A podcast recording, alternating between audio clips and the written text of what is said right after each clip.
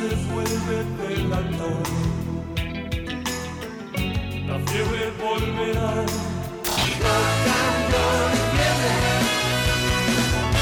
La mano, la mano de todos. Radio UNDAD, la radio de la Universidad Nacional de Avellaneda. La conquista del tiempo. Somos viajeros. Sabemos cuándo salimos. Desconocemos a dónde llegamos. Tenemos inquietudes y necesitamos saber. La conquista del tiempo. La conquista del tiempo. Un programa realizado por estudiantes de la carrera de turismo de la UNDAB. Los martes de 16 a 17 horas. Por Radio UNDAB. Aquel que no viaja no conoce el valor del ser humano. El mejor de los viajes es el próximo. Aquí comienza la conquista del tiempo. Volar con el viento y sentir que se para el tiempo. Pintar el momento y las nubes ir persiguiendo.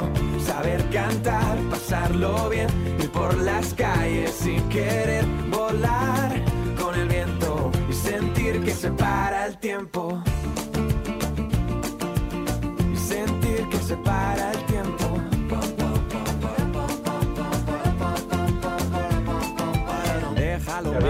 Buenas, buenas, ¿cómo va? Otra vez acá al aire, después de las vacaciones de invierno. ¿Cómo la pasaron Uli, Alberto, André? Todo bien, ¿Cele vos? Bien, yo fui al Cabildo, fui a ver al hijo de Alberto. Muy- Genial. muy bien. Súper genial. ¿Vos, Alberto, cómo la pasaste? Bien, yo la pasé bien, tranquilo, descansando, descansando de la facu, pero no de otras actividades que tengo, pero bueno, bien, todo bien. ¿Vos, André? Eh, descansando nada, chicos, trabajando, trabajando mucho. Acá se trabaja. Así que bueno, eh, nada, ¿arrancamos? ¿Les parece? Eh, sí, hoy tenemos mucha actividad, así que este mm, Traemos una sorpresa hoy. tenemos una linda sorpresa. Vamos con las redes. eh, Marcos,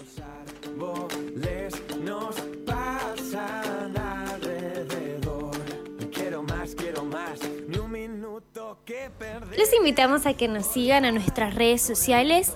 En Instagram aparecemos como La Conquista del Tiempo y un bajo. En Facebook como La Conquista del Tiempo. También pueden escribirnos a nuestro WhatsApp 11 35 69 94 57 o el correo electrónico la conquista del tiempo gmail.com. Voces de viaje.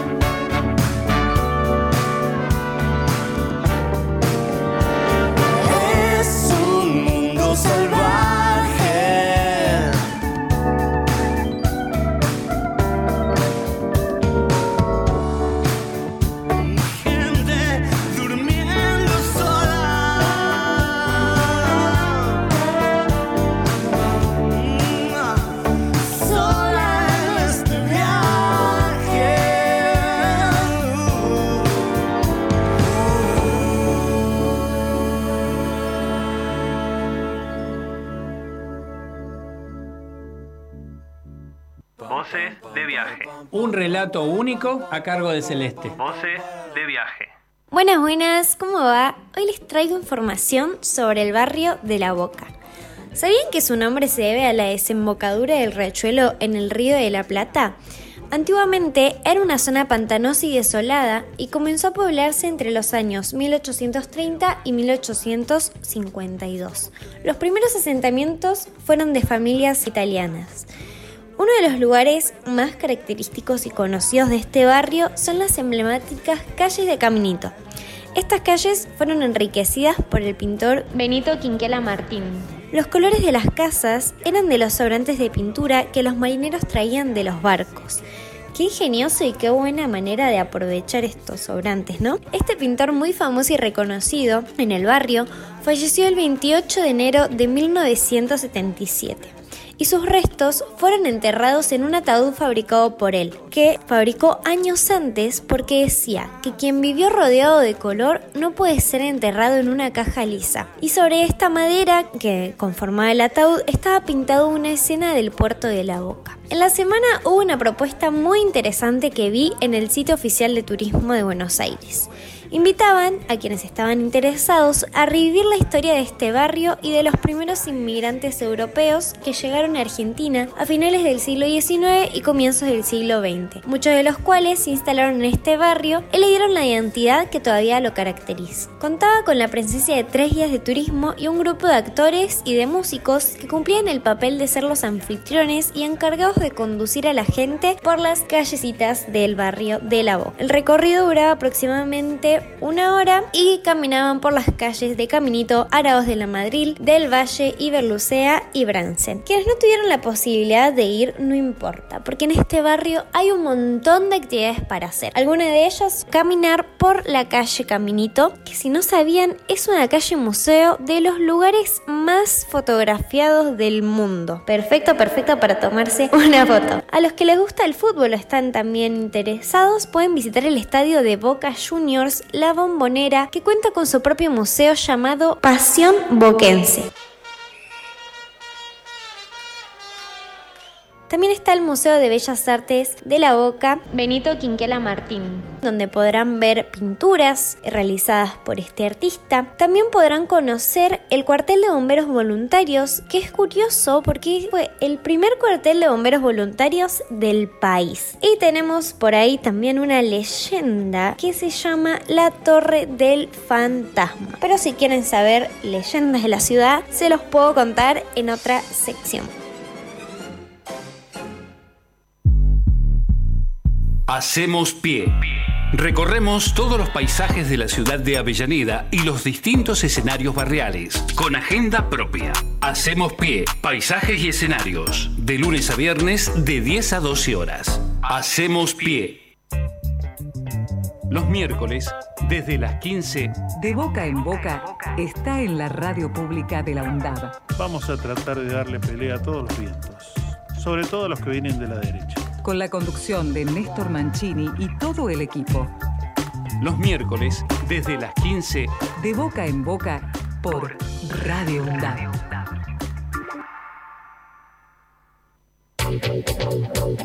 Aruna, Asociación de Radiodifusoras Universitarias Nacionales Argentinas. Somos 63 radios en cada región del país. De este a oeste y de oeste a este. Somos radios universitarias. Somos plurales. De norte a sur y de sur a norte. Somos federales. Recorriendo todas las regiones. Somos Aruna. Todas las provincias. Comunicación Federal. Desde nuestras universidades. Aruna, Asociación de Radiodifusoras Universitarias Nacionales Argentinas. Para cortar las noticias falsas y la desinformación, entérate de todo lo que hacemos en Radio UNDAB y UNDAB TV. Encontranos en Facebook, Twitter e Instagram como UNDAB Medios. Seguinos en YouTube. Suscríbete a UNDAB TV. Bájate la app de Radio UNDAB desde tu tienda de aplicaciones. Somos los medios de comunicación oficiales de la Universidad Nacional de Avellaneda. Otra comunicación, para seguir en contacto con la actualidad y la comunidad universitaria. Después, no digas que no te avisamos. Palabra autorizada. Hablamos con los que saben. Palabra autorizada. Con el viento el tiempo. Bueno, acá estamos, seguimos en la conquista del tiempo y hoy tenemos un invitado muy, muy especial. Lo hemos rondado, hemos hablado con gran parte de su equipo, pero bueno, una de sus frases de cabecera es no olvidar, no debemos olvidar que el turismo es una actividad social que forma parte de la industria de la hospitalidad, por lo tanto, la mayor capacitación debe estar orientada al buen trato. La persona con la que vamos a hablar es licenciado en turismo, es guía de turismo, es profesor de la Universidad Nacional de Avellaneda y es nuestro director de las carreras del turismo de acá en Londam. Estoy hablando de Marcelo Pablo Reales, más conocido como Pablo Reales. Sí. ¿Cómo estás, Pablo? Todo bien, por fin llegó el día, ¿no? Por fin llegó el día, la verdad que este, esto se vino postergando y no es responsabilidad de nadie. No. Es, este, son, así. cosas, son cosas naturales. Este, pero bueno, acá estamos ¿eh? con Andre, con Uli, con Celes. Estamos Equipo todos- completo hoy. Equipo completo. Qué casualidad, ¿eh? qué casualidad el invitado y estamos todos, hasta la fotógrafa vino.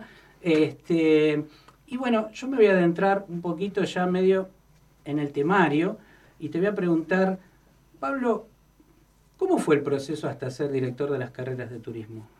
Bueno, primero quiero agradecer la invitación. eh, como veníamos diciendo, se fue dando así y acá estamos. Así que bueno, muchas gracias. Tenía muchas ganas de venir. Ya había hablado con mis colegas que habían venido antes que yo y, sabía de la experiencia.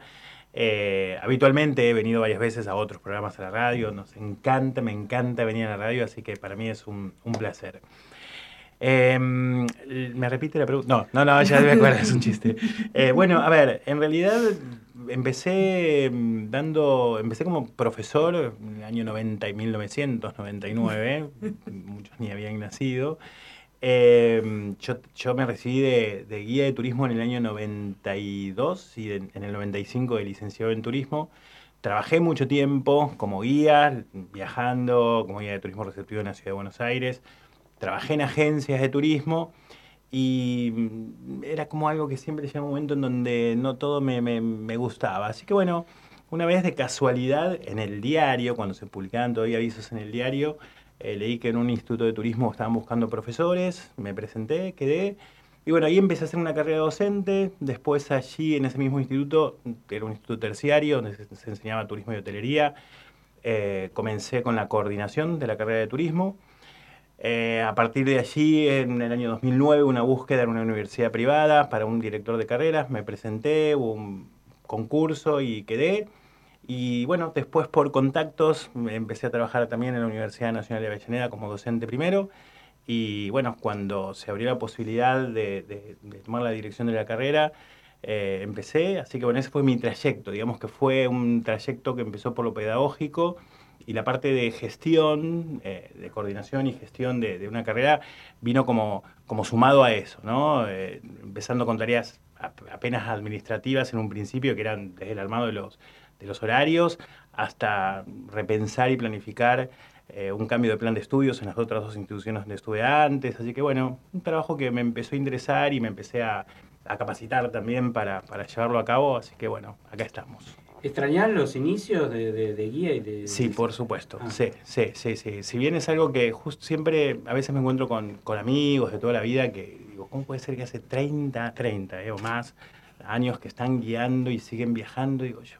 Pero por otro lado, si, si hoy me ofrecieran un viaje, no sé, así, coordinar un viaje a Bariloche, a Cataratas, creo que me subiría. Sí, sí, sí. sí. Lo poco que vi en tus redes te gusta viajar.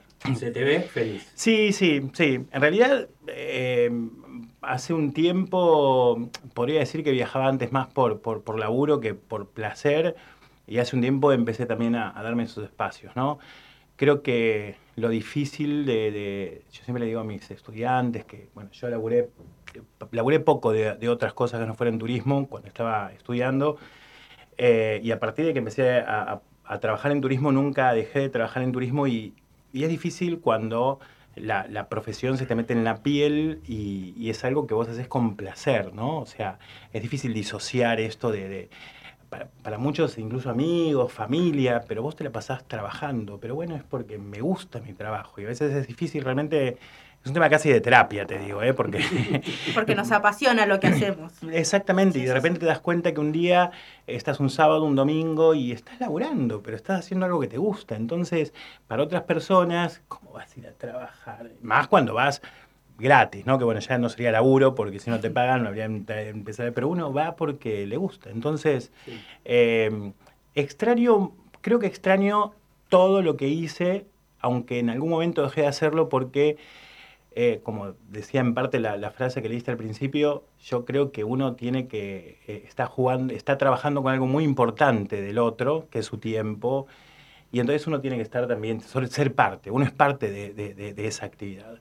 Entonces cuando vos ya empezás a sentir que lo haces como una obligación o como, bueno, y yo empecé siempre buscando la posibilidad, ¿no? Y decir, bueno, voy para este otro lado, pruebo acá, la buena en hotelería también. Todo me gustó y a todo volvería, creo. muy bien. Recién nos comentabas el tema de gestión y queríamos saber cómo se diseñó nuestro plan de estudio. Mira, cuando yo mm, llegué, convocado por quien era en ese momento coordinadora de la carrera, que era Patricia Aguayo, el plan de estudio ya estaba diseñado. Hubo, en un principio hubo tres planes de estudios diferentes. Uno que nos fue aprobado por, el Ministerio de, Educación de la Nación, eh, que era una especie de una licenciatura en guiado de turismo y, bueno, eh, sé que el plan de estudios, se, o sea, los planes de estudios que tenemos ahora de guía de licenciatura, eh, se diseñaron a través de un muy buen equipo interdisciplinario de docentes, todos con mucha experiencia y trayectoria docente, dentro de los que estaban Patricia Guayo, eh, bueno, nuestra actual vicedecana, Leticia Esteves, también participó de ese, de ese proyecto original de armar los contenidos y los planes de estudios, la doctora Graciela Guidi, eh, fue fue un, plan de estudios muy bien pensado, sobre todo ambos, ¿no? Pero sobre todo la licenciatura, porque ese espacio de materias optativas que tiene, o electivas, eh, le permite a nuestros estudiantes, o nos permite a los docentes, a través de la comisión curricular, muchas veces, pensar qué es lo que está requiriendo el mercado, o no solamente el mercado, qué está requiriendo la actividad, ¿no? Saquemos, corramos del tema del mercado turístico qué es lo que está requiriendo la actividad y bueno, y poder tener ese espacio de materias optativas como para, para brindar esas herramientas que entendemos, creemos, muchas veces por lo que traen nuestros propios estudiantes, que es lo que necesita el futuro y la futura profesional en turismo.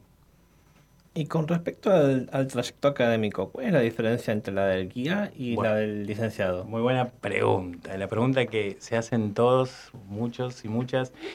A ver, yo siempre digo que hay que partir de la, base que son, o sea, el turismo es una sola actividad y que tiene, eh, en este caso, cuando uno elige formarse profesionalmente, eh, sí tiene diferentes perfiles, ¿no?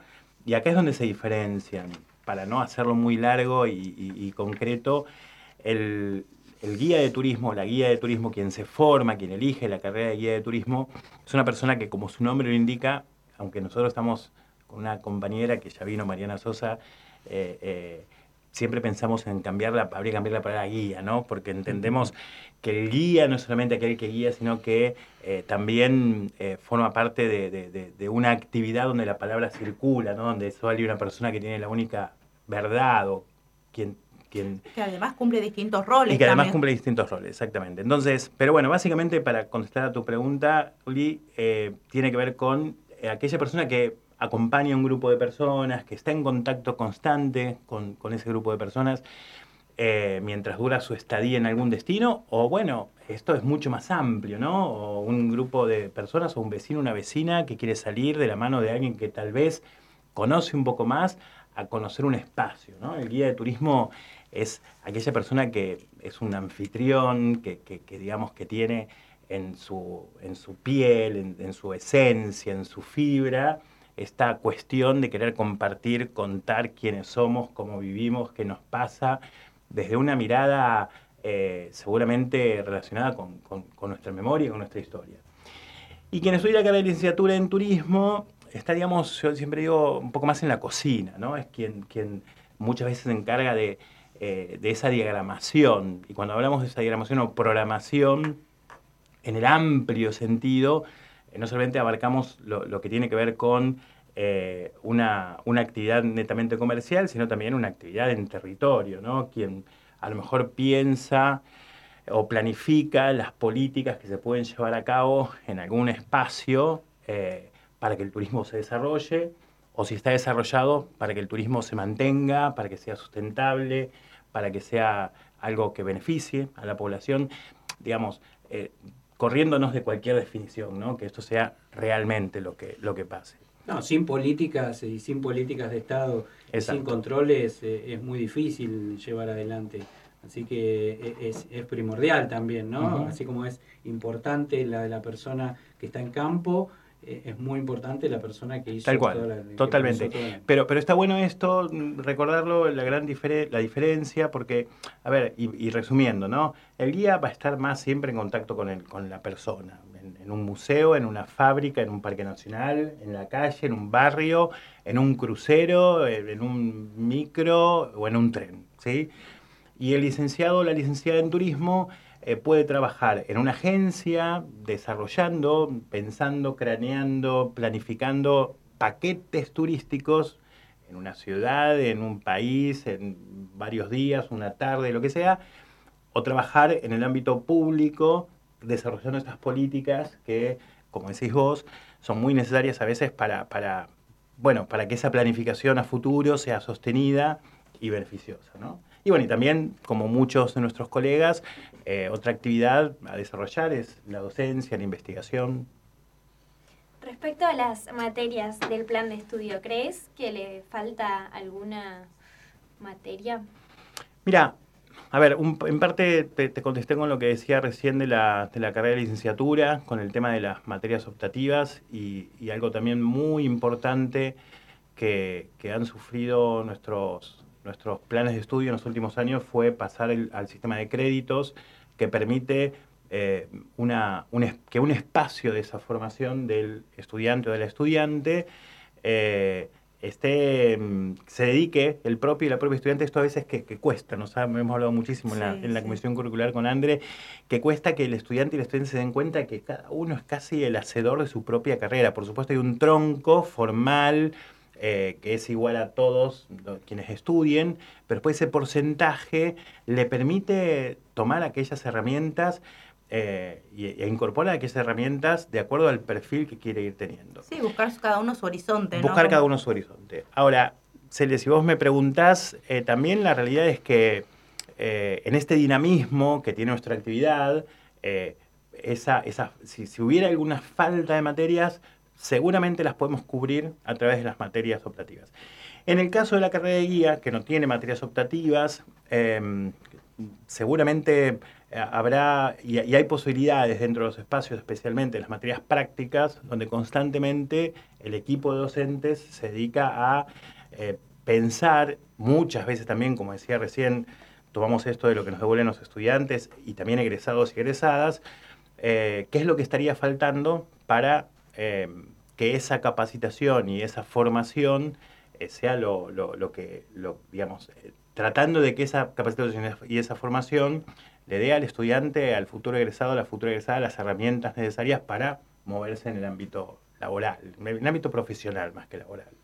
Bueno, te vamos a dejar tomar un poquito de aire, vamos a correr un poquito esa canción que elegiste, Tanguera, de ah. Mariano Mores. ¿Por qué elegiste Mariano Mores? Me encanta, me encanta Mariano Mores. Eh, hace muy poco, un par de años atrás, escuché una versión de, Gabriel Mores que, la hizo en el CCK, que fue sublime. Y bueno, nada, me gusta mucho el tango y me costó cuando me pediste que eligiera una canción, me, me costó y dije, bueno, Tanguera. Sabes que Mariano Mores era el artista preferido de mi mamá. Ah, mira, que ella era pianista. ¡Wow!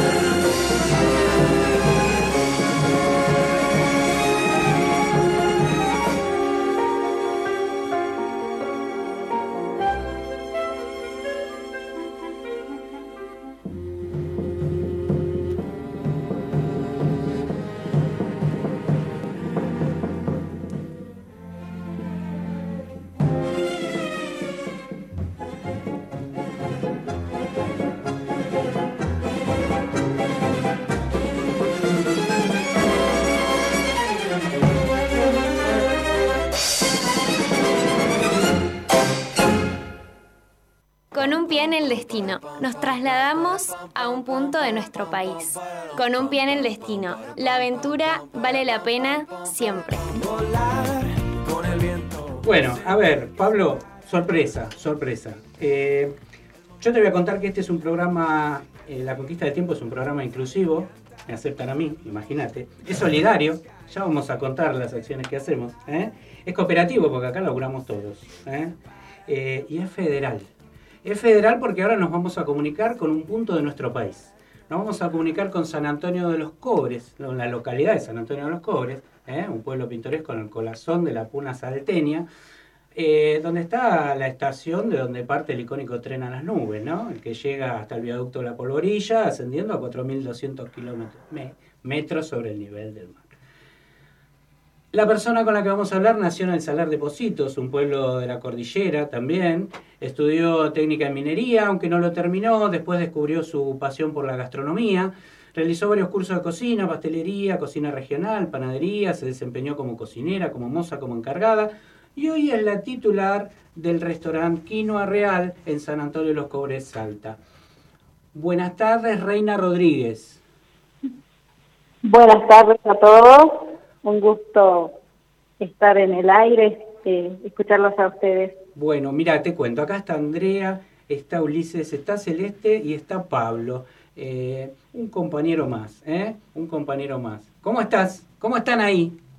Muy bien, muy bien. Yo, como le dije, eh, en el curso, escapándome un ratito para poder este, atenderlo. Sí, Reina me contó que está haciendo un curso. ¿Estabas haciendo un curso de...? Panadería. De panadería. Está haciendo un curso de panadería en este momento. Está en Salta, se trasladó, ¿no? ¿Estás en Salta? Sí, sí, en Salta Capital. Bueno, buenísimo. Este, bueno, vamos a arrancar con algunas preguntitas que tenemos acá, algunas inquietudes que tenemos desde acá, desde Buenos Aires. Bien, sí.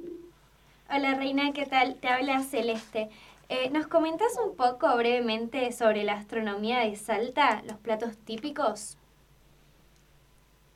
Bien, eh, la gastronomía de, la sal, de Salta es eh, muy regional eh, le hablaría más de la gastronomía de la puna. Este, nosotros estamos ubicados en la puna salteña. Y nuestra gastronomía es eh, muy regional, especialmente nuestro restaurante eh, se, hizo para rescatar la, las comidas ancestrales, por eso justamente eh, usamos mucho la quinoa, la carne de llama, el cordero, el cabrito. Eh, hacemos de todo, las empanadas, el locro, los guisos. La quinoa lo usamos para comidas saladas, comidas dulces. Nos estamos derritiendo, Reina, te cuento. ¿eh?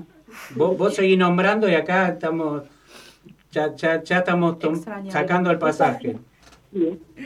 Justamente esa era la idea, este, recuperar nuestras recetas ancestrales eh, recuperar, eh, le decimos la semilla de oro, porque la quinoa reemplazó a muchas, a, muchas, tiene muchas propiedades y reemplaza muchas cosas, por ejemplo la carne, eh, aprendimos a que podemos cocinar con la quinoa para la gente celíaca, para el vegetariano también le incorporamos el tema de las ensaladas, o sea, este, es, muy rescatable lo que, lo, lo, lo que se hace con la quinoa.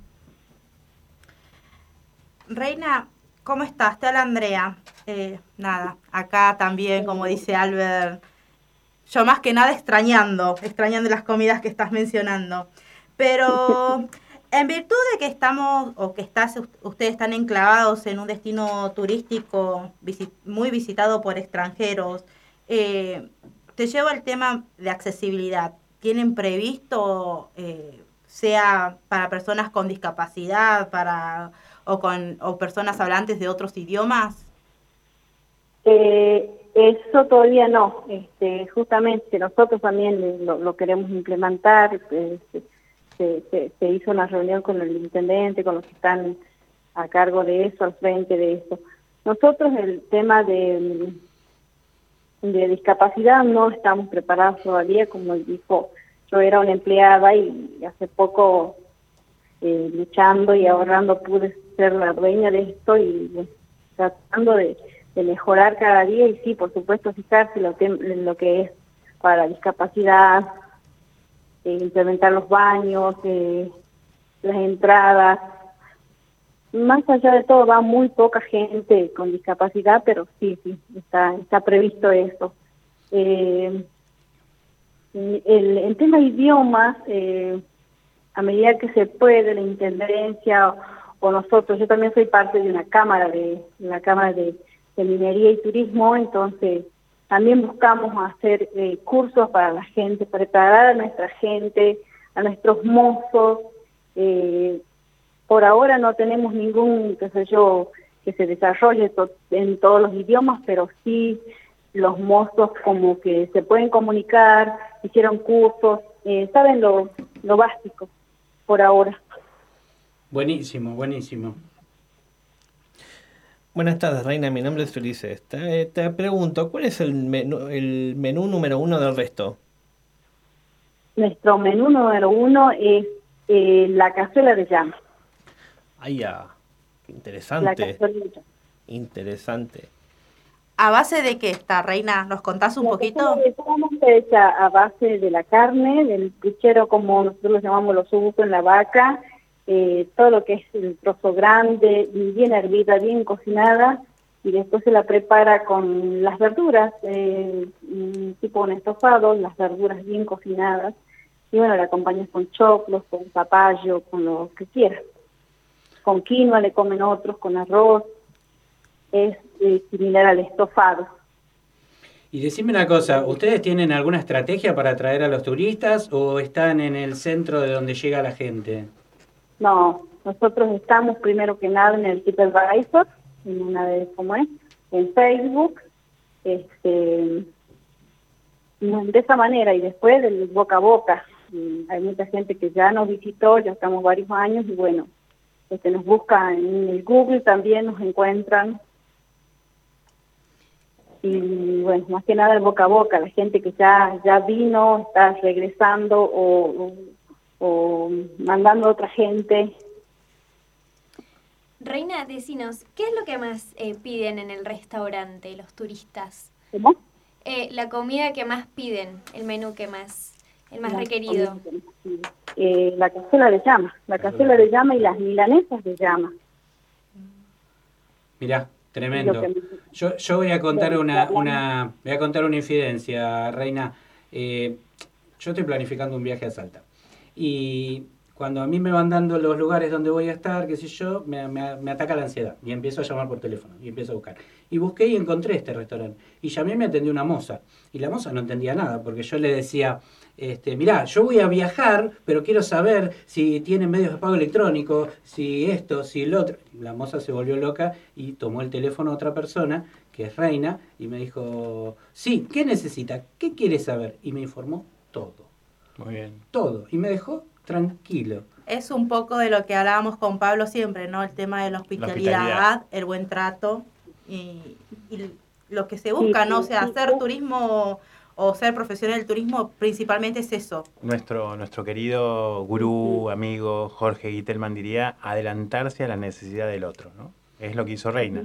Se adelantó a tu necesidad, tomando el teléfono, seguramente eh, de alguna manera también eh, ayudando a su compañera, o no sé, Reina sería una, una empleada tuya, una compañera, la que la moza, pero bueno, de alguna manera ayudándola a ella, no cancelándola, ¿no? Sino ayudando y dando una respuesta, se adelantó a tu necesidad. Sí, sí. Así que eh, la verdad que a- yo me quedé tranquilo que voy a estar en un pueblo muy lejano a mi, a mi casa, este, y, y sin embargo... Te este, vas a sentir como en me voy a casa. sentir como en casa, o, o mejor, cuando yo leí, yo en la página de, en el- de ustedes, este, porque Google tiene una página para, para cada, para cada este, lugar, y, y habla de habla de cordero, de, de llama, de humitas, de empanadas, de pizzas, de quiche. Bueno, basta, Alberto, no nombres más. La verdad que yo cuando vi todo eso dije, bueno. Reina, te agradecemos un montón este, que tu disposición, que nos hayas atendido, que hayas tomado este tiempo para hablar con nosotros. de un lugar este, tan cercano en el corazón nuestro y tan lejano a la distancia, pero que bueno, que ojalá la incorporación de más medios de transporte nos, nos, nos unan, nos junten este, y nos haga visitarlos más seguido. Este, te, te vamos a te vamos a despedir con una samba carpera, ¿eh? que, que espero que te guste, se llama La Noche Salteña. ¿eh? Así que, Gracias, Reina. Sí, gracias a ustedes, gracias a escucharlos, a hacernos un espacio para poder este, este, contarles lo que nosotros hacemos acá en, en, el rincón de la Argentina. Este, un, un gusto, un placer esperarlos a ustedes, esperarlos a quien quiera venir y conocernos, conocer nuestras comidas, nuestras costumbres, nuestros ancestros. Este, un abrazo gigante para todos, muchísimas gracias otra vez y los esperamos, siempre los esperamos, a todos. Muchas gracias, un abrazo. Demasiado linda está la balcarce para no quedarse por la estación. Siento que repica un bombón de güero y se me alegra el corazón. Siento que repica un bombón de güero y se me alegra el corazón. Hay un vino, un amigo, una flor, hay un fuelle, guitarra y violín. Ahora soy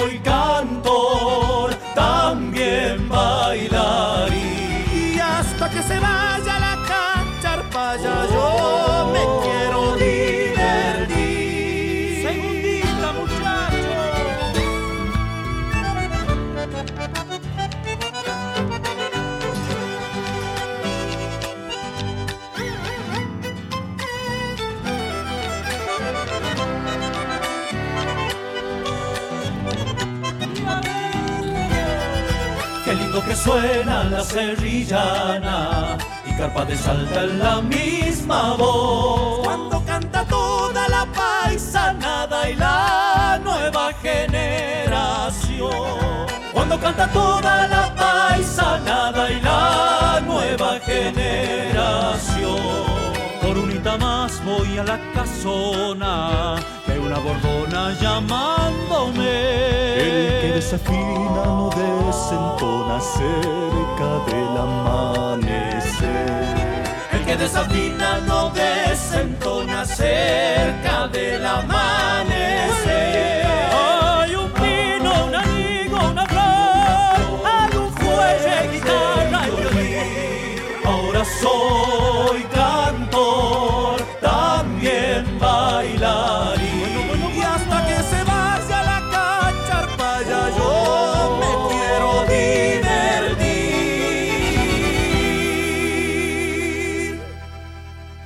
Bueno, ahora estamos de vuelta y seguimos acá con, con Pablo, con Pablo Reales, el director de nuestras carreras de turismo.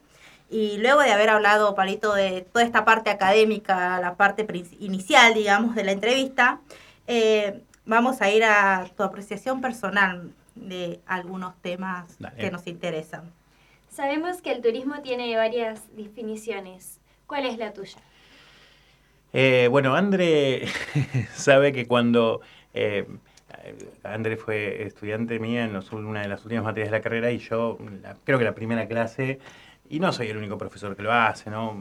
Muchos compañeros y compañeras un lo juego. hacen, es un juego de empezar a, a- a- a romper, a desarmar, a desmenuzar aquellas definiciones que, que fueron muy importantes en un primer momento de la carrera para entender qué es lo que estamos estudiando, sobre todo una disciplina tan amplia y variada como es el turismo. Eh, yo en sí no tengo una, una definición propia, de decir turismo, dos puntos. Eh, sí eh, sostengo fuertemente que es una, una actividad netamente social, cultural, en lo cultural, digamos, atravesa- atravesamos todo, incluso el ámbito natural, y que es un derecho, es un derecho y que em, todos, todas, eh, a diario podemos hacer turismo, ¿no? Por eso acá es donde rompemos todas esas definiciones de que el turismo es una actividad económica, de desplazamiento de personas. Bueno, sí, yo me desplazo desde mi casa hasta acá y si todos los días venga caminando en bondi, eh, en bicicleta o en auto, eh, bueno, el bondi tiene un recorrido fijo, pero si yo voy observando, si vengo en auto y hago un recorrido diferente todos los días, eh, es una forma de mirar, ¿no? Es una forma de apreciar. Así que creo que, en- resumiendo, es, eh, es un derecho que todos tenemos eh, y es una actividad que primero es social y después es económica. Bien. Sobre un tema que fue hace poco de- debatido en la, en la universidad, Ah. eh, de la política de Estado de previaje. ¿Qué opinión Ujú. tenés? Primero lo aproveché, o sea, eh, eh, Nos sacamos dudas. Sí. Lo aproveché, fue muy bueno. hasta el 31 de diciembre del año pasado estábamos comprando con un amigo y viendo de, de- de llegar. Eh, lo aproveché, creo que es algo que motiva incentiva, es, es algo para debatir. No, no tengo una sola opinión.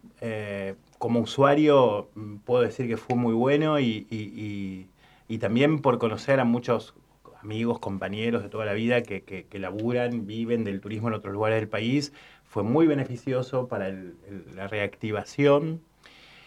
Em, creo que em, eh, tal vez, de hecho fue una de las preguntas que yo le hice a, a- la persona que vino a dar la charla, faltó algo o dar una vuelta más de tuerca en relación a incentivar algo que nos, eh, nos hace mucha falta, que es la- el ingreso de turismo eh, eh, Extranjero. de extranjero y que si bien ahora hay muchísimo, o sea, se está reactivando bastante, reactivando bastante, es parcial, o por lo menos lo que yo veo es mucho en la ciudad de Buenos Aires, hay muy pocas, tenemos muy pocas frecuencias de vuelos hacia el interior, muchos vuelos ya están casi todos muy completos, también por el previaje, entonces al turista extranjero le, le- le cuesta a veces eh, encontrar posibilidades de conexiones, pero en definitiva yo creo que es, es algo muy interesante. No sé, no sé si comparto, no estoy tan de acuerdo que se que se convierta en, en- en- en, digamos, en algo que tenga que quedar. Creo que estuvo muy bien la apreciación de, me acuerdo del nombre de- del chico vino a dar una excelente charla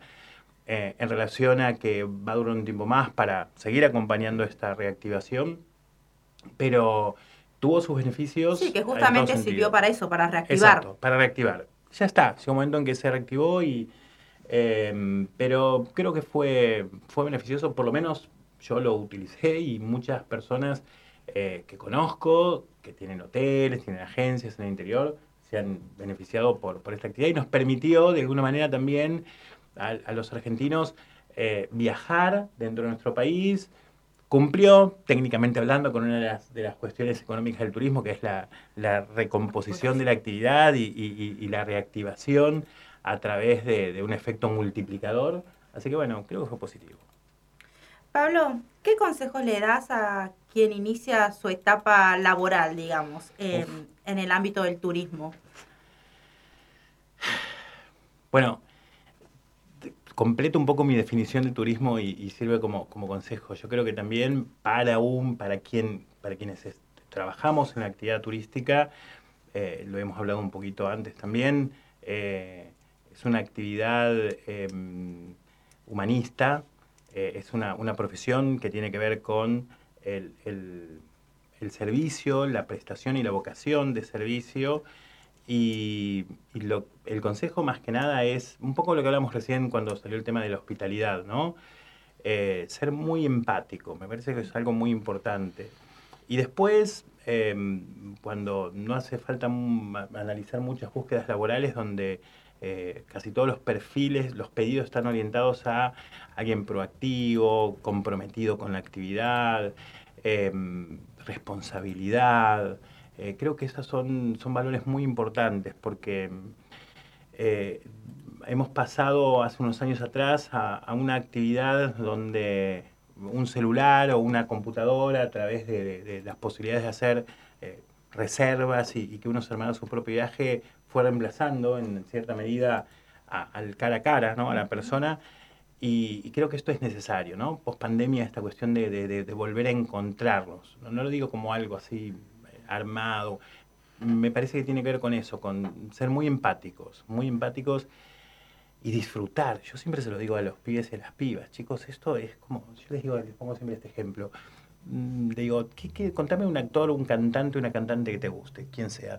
¿Vos te pensás que esa persona sufre por, le, le encanta subirse al escenario, le, le apasiona. Bueno, eh, tuviste la oportunidad de elegir una carrera, si la carrera te gusta, eso, mismo tiene que estar trasladado al momento de tu, de tu inicio laboral y tratar de sostenerlo, ¿no? Te tiene que gustar, o sea que eh, tiene que ver con eso. Creo que el consejo sería eh, y, y, disfrutar. Es, no sé, como decía antes, yo no conozco otra, otra, otro trabajo, nunca trabajé otra cosa. Hace muchísimos años que trabajo de esto y, y creo que si no te gusta, es como que hay algo que falta, ¿no? No, no, me parece que es algo fundamental de nuestra actividad. Es una vivencia Es más una que un vivencia. Sí, sí, sí, es una vivencia, tal cual. Sí, sí, sí. Recién mencionabas a nuestro gurú Ajá. y nada, eh, lo hemos leído, ustedes nos cuentan mucho sobre él, a quienes tenemos la desgracia de alguna manera de no conocerlo, Eh, pero él citándolo a, a Jorge Gitterman, dice en su libro, que es, bueno, siendo el autor de Hospitalidad, la forma turística de la solidaridad, eh, ¿cómo convive el turismo y la hospitalidad? Un breve resumen, porque yo sé que es muy amplia Es la muy pregunta. amplio, sí. Exactamente. Bueno, primero eh, con decirles que pronto van a tener la posibilidad de conocerlo. Y, no, y me quedo acá. Upa. Sí, muy pronto. Van a tener la posibilidad de conocerlo. Eh, así que bueno, Jorge es como, es como un amigo al que yo conocí en la universidad una vez que fue a una charla en el año 93 o 94 y presentó un libro que no era este, por supuesto, este fue ahora de la pandemia, eh, era Los artesanos, artesanos del trato, el libro, y siempre fue como alguien referente y bueno, encontrarlo después de mucho tiempo y, y que el tipo se abra tanto y sea realmente un, un amigo de la casa es algo muy interesante. Em, son indisociables, André, o sea, son como, como que el turismo es hospitalidad. De hecho, eh, si googlean, en muchos, eh, encontramos muchos escritos hablando del turismo, de la hotelería, de los viajes, como la industria de la hospitalidad, ¿no? Mm, Ya sería también para otro debate si es industria o no es industria o no es industria, industria. está bien, está mal, yo no me meto en esas cuestiones mínimas, eh, me parece, no tiene mucho sentido, pero bueno, es indisociable. El turismo y la hospitalidad es algo que, que- que van de la mano, o sea, tenemos que ser hospitalarios. Y decime, la, la profesión eh, que elegimos es eh, capacitarse todo el tiempo. Siempre, sí, sí, totalmente, sí. Es capacitarse todo el tiempo y, y, y, y, siem- y no, no siempre tienes una capacitación, una capacitación formal. En la informalidad en- y en el intercambio, cuando vayas a Salta, eh, te vas a capacitar un montón desde la vivencia propia No, del- aparte también saber de que bueno nuestra actividad es tan transversal que cualquier tipo de capacitación eh, es bienvenida, Totalmente, nos sirve, sacamos herramientas. Exacto, por eso digo, más allá de que es constante, o sea, siempre decimos, ¿no? Una vez que el estudiante, el estudiante se recibe y tiene su título de guía o de licenciado o licenciada, no es que terminó, empieza, bueno, ya está, ahora empieza tu vida, ¿no? De, de laboral, eh, profesional, y es una capacitación constante, y como decía André, más allá de todo lo que uno puede hacer, cursos, posgrados, lo que sea, hay una capacitación dentro de la informalidad que tiene que ver con, la- con las experiencias vividas que, que suma muchísimo. Suma mu- Creo que pasa en cualquier profesión, por supuesto, ¿no? Pero en, en la nuestra suma muchísimo. Especialmente. ¿Y, y qué pensás de la evolución que están teniendo los trenes? Ah, Lo metimos en su tema, porque déjenme decirles, Pablo es un amante, un loco, fascinante. un loco, que, que le encantan los trenes. Y, y en su materia, de hecho, en uno de los viajes que hicimos fue en tren y, y nos volvimos, la verdad, como apasionados también un poco. Nos compartió ese, ese amor por los trenes. Y Bueno, de hecho tu equipo había presentado un proyecto muy Sí. interesante que nos salió de uno de los viajes que era... Pero, ¿sabes? Bueno, parte de eso tomamos cuando estuvimos en Mechita ahora en el último. A ver, em, creo que es algo fundamental. Justo hoy leí una nota muy interesante de por qué en América Latina no existió un desarrollo ferroviario como existe en Europa. Muy interesante. Que, eh, lo, lo abarca desde varios puntos, ¿no? Políticos, económicos, geopolíticos. Em, yo creo que es algo fundamental. Yo creo que es algo fundamental para un país tan extenso como el nuestro. Em, si bien es verdad que en los últimos años eh, los, los, los viajes en, en avión han sido, se, se tornaron más económicos de lo que era hace muchísimos años atrás, hay una gran diferencia, y yo siempre sostengo esto, ¿no? El tren es parte de la vacación. El tren no es un medio de transporte que te lleva de un punto de origen a un punto de destino. El tren es parte de la vacación. La vacación empieza en la estación de tren donde vos subís al tren. Vos sabés que estamos haciendo gestiones para traer a Martín Marinucci a una entrevista y yo quiero ir por más y que nos dé una charla en la facultad. Buenísimo, Que buenísimo. nos cuente todo, porque en las redes es impresionante el trabajo que está haciendo, está en todos lados. Bueno, yo no sé si, bueno, ya conté Sí, que dentro sí. de poco van a conocer a, Jorge Gittelman en persona y Dígalo. estamos avanzando eh, junto a, a Rocío Villalba, que es nuestra secretaria del departamento y además docente de, la- del- de las carreras, en un- firmar un acuerdo con trenes argentinos. un Tiene que haber tiene que haber Sí, sí, tenemos, o sea, recuperando mucho de lo que venimos haciendo desde el turistren a, a- a- a- a los viajes que hemos hecho en tren. Bueno, la idea es poder, y otros proyectos que tenemos, poder, que pueda haber un convenio entre la universidad y trenes argentinos, precisamente para esto, ¿no? Yo creo que lo- los argentinos, las argentinas tienen que, o sea, si vos te metes en internet, en, en- en- en Facebook, en Instagram, hay muchos grupos que te dicen Sí, hay un viajar en tren, pero bueno, hay que... Yo estoy en dos o tres, Es de excelente. fanático por los Bueno, locos por los trenes. Locos por los trenes, tal cual. Sí. Es excelente. Yo creo que es una gran posibilidad también de volver a, a devolverle de alguna manera eh, el, el desarrollo de esos pueblos que fueron quedando ¿no? fuera de- del sistema eh, cuando se empezaron a cerrar los ramales ferroviarios. Así que es interesantísimo. Pablo, te agradecemos un montón la disposición, la soltura, la naturalidad y, y todo lo que nos has enseñado. Te lo ganaste en buena ley, te vas a llevar un recuerdo de la conquista del tiempo que te lo va a pero qué lindo. Es una artesanía, Muy una artesanía Lo local, bien local. sí. ¿eh? Lo muestro Este, yo como si estuviera, pero... pero- pero- Va a salir, No, no, va a salir le contamos a la audiencia de que le están tomando una fotografía, Se entonces... está llevando un terrario. Exactamente. Qué lindo. ¿Y esto es de, de qué? ¿Eh? Es una maceta. Ah, de- una maceta. Claro, es una maceta de, de, de piedra. Muy lindo. Pero no es sacada de la naturaleza. No, está bien, no, porque- Es artificial, porque si no. Sí, bueno, invítenme cuando quieran, voy a, prometo volver.